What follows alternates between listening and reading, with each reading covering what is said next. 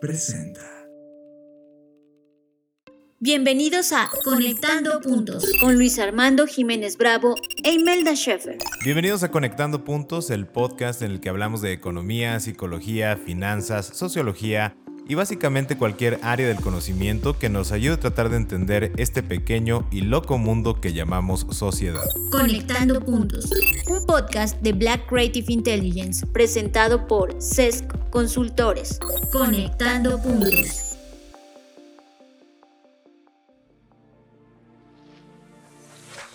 Bienvenidos queridos escuchas a esta nueva emisión de Conectando Puntos, en la cual me acompaña Luis Armando Jiménez.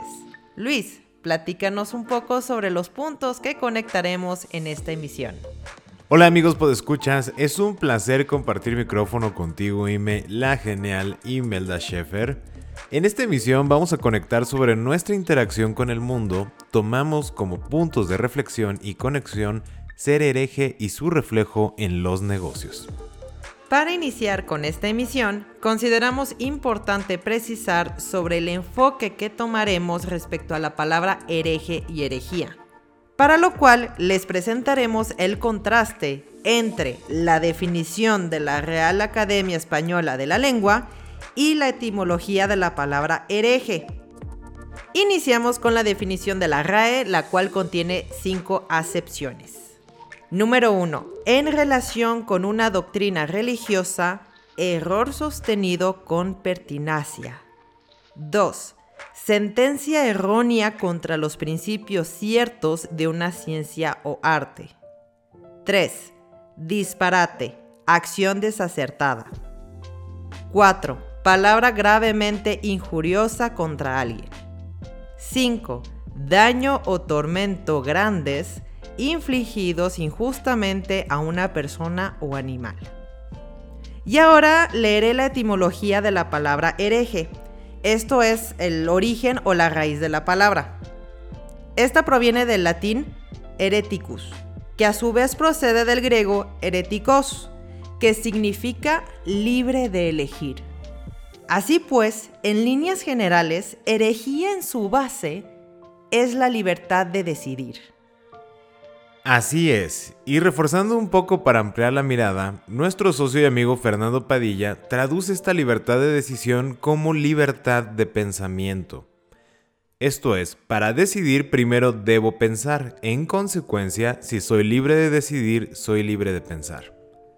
Nos pareció muy interesante la diferencia entre las acepciones de la RAE y su origen, y en congruencia con lo que conectaremos desde nuestra libertad hablaremos de la herejía abordándola desde su etimología, no desde la definición de la RAE.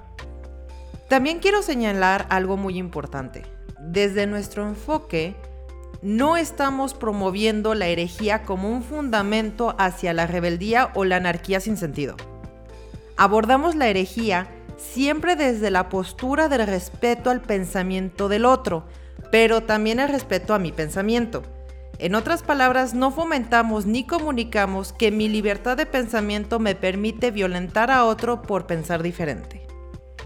Justo de esa forma, y producto de este enfoque sobre la herejía, desprendemos el elemento fundamental de su origen lingüístico, cuestionar para poder decidir. Por lo tanto, la herejía como libertad de pensamiento y decisión la abordamos de la mano del método científico. Esto es, más allá de la imposición cuestionamos la regla, no por rebeldía, sino por un ejercicio de empatía y comprensión. Entendemos que justamente hay dogmas que se han impuesto con el fin de proteger a la sociedad o a ciertos grupos de personas, poner reglas de control y también entendemos que en los inicios de las estructuras de poder, llámese religiosa, filosófica, científica o política, se crean dogmas para afianzar dichas estructuras y prevenir que el cuestionamiento las debilite. El libre pensar, el ser hereje, nos ha permitido también muchos avances. Para mencionar a los herejes más conocidos tenemos a Isaac Newton, Galileo Galilei, Charles Darwin, y ellos, que fueron herejes, nos ofrecieron a la humanidad un avance científico y que ha impactado en el mundo como lo conocemos hoy día.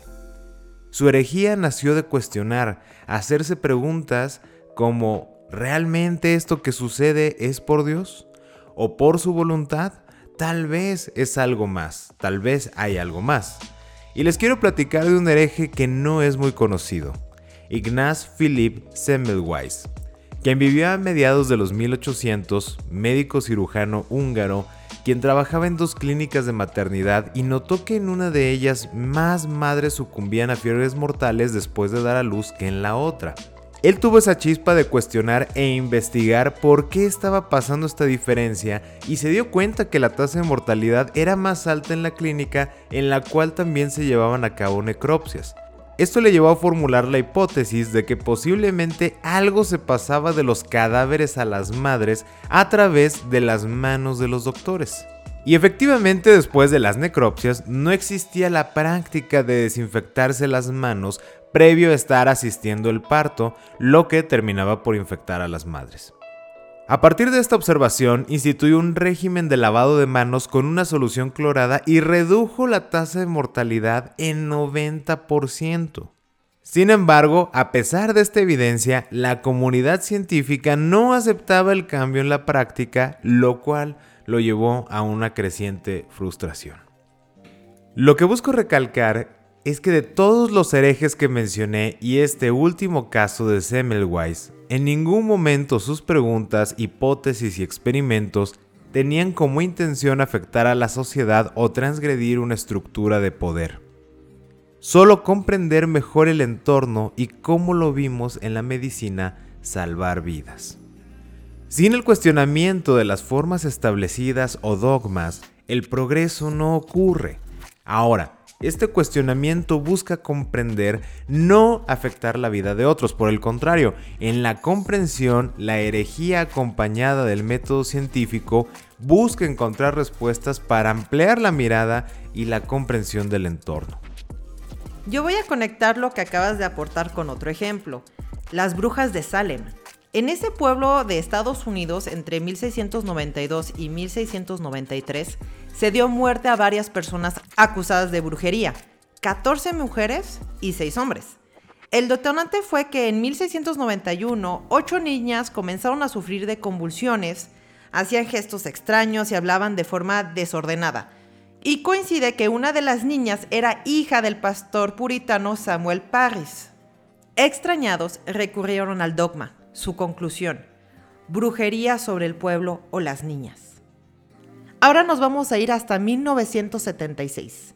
La revista Science publicó un artículo de Linda Caporael en el cual defiende la teoría de que los eventos ocurridos en Salem fueron producto de un ergotismo, una enfermedad producida por la intoxicación con cornezuelo. Esto es un hongo que crece en el centeno y otros cereales. Este hongo contiene un alcaloide llamado ergotamina, de la cual de hecho se deriva el LSD, y puede provocar alucinaciones, convulsiones, gangrena y en algunos casos la muerte. Y a lo que voy es que sin la herejía acompañada del método científico, ninguna persona habría cuestionado la causa del padecimiento de las niñas, sin cuestionar el dogma. No importa si ya había pasado mucho tiempo, no se habrían creado manuales de procedimiento para el manejo del trigo y del centeno, o formas para determinar cuando ya no es apto para el consumo humano. La herejía, de la mano del método científico, nos permite abrir puertas de comprensión que modifican nuestra forma de vida. Estás escuchando Conectando Puntos con Luis Armando Jiménez Bravo e Imelda Schaeffer, presentado por CESC Consultores. Conectando Puntos. Un ejemplo muy poderoso, Ime, el cual quiero conectar con el sentido de aplicación cuando decimos seamos herejes. Partiendo de todo lo que ya hemos aclarado y comentado, en nuestra interacción con el mundo, especialmente en el mundo organizado socialmente, nos topamos de manera frecuente con dogmas. Quiero precisar que para esta conexión estoy usando la palabra dogma no solo por su acepción religiosa, sino por su aplicación. Esto es como una idea, principio o creencia que no acepta cuestionamiento o discusión y es generalmente impuesto. Los dogmas los vemos en todo lo que hacemos, pero si no somos herejes, podemos estar alimentando creencias, tradiciones o costumbres cuya aplicación ha dejado de ser útil o contextualmente aplicable. Para mí es importante, previo a conectar este punto con los negocios, señalar una distinción de conceptos, dogma y querigma. Hablé esta distinción con Fer Padilla en un live de aforismos Una visión atemporal, donde establecimos lo siguiente. Tenemos que el dogma es incuestionable y generalmente impuesto. En consecuencia, pocas veces nos adentramos a su comprensión. Solo comprendemos algo cuando lo vivimos si no lo cuestiono, realmente no lo vivo, solo lo repito sin ser consciente de su impacto, causas o inclusive uso.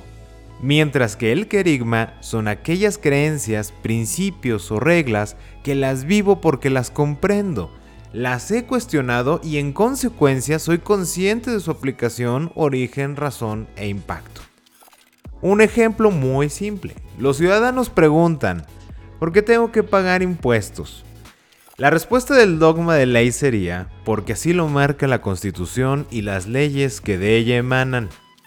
Hasta se les responde con cierta solemnidad. Sin embargo, eso lleva a que en la imposición del dogma no se comprenda, no se viva y crea frustración, ansiedad incluso. Por otro lado, el querigma es la comprensión de esa idea. Digamos lo siguiente, Pagamos impuestos para que el gobierno de manera centralizada provea de beneficios a los ciudadanos que en ese territorio habitan. Y es muy válida la pregunta, ¿y si no hay beneficios, tengo que pagar impuestos? Ante esta pregunta, la misma jefa de recaudación podría decir...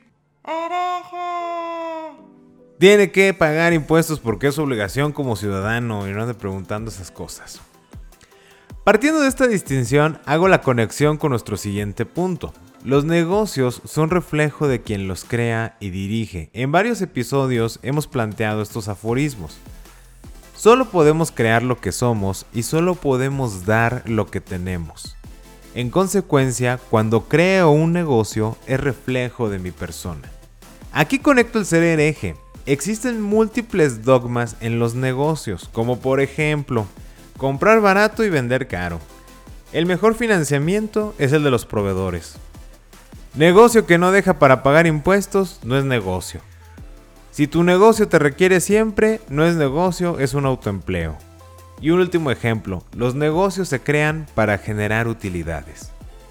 Si no cuestionamos, esto es, si no somos herejes científicos frente a estos dogmas, podemos corromper la intención de nuestro negocio en la medida que crezca, desviarlo de su intención inicial o incluso limitar su desarrollo por apegarnos a esos dogmas.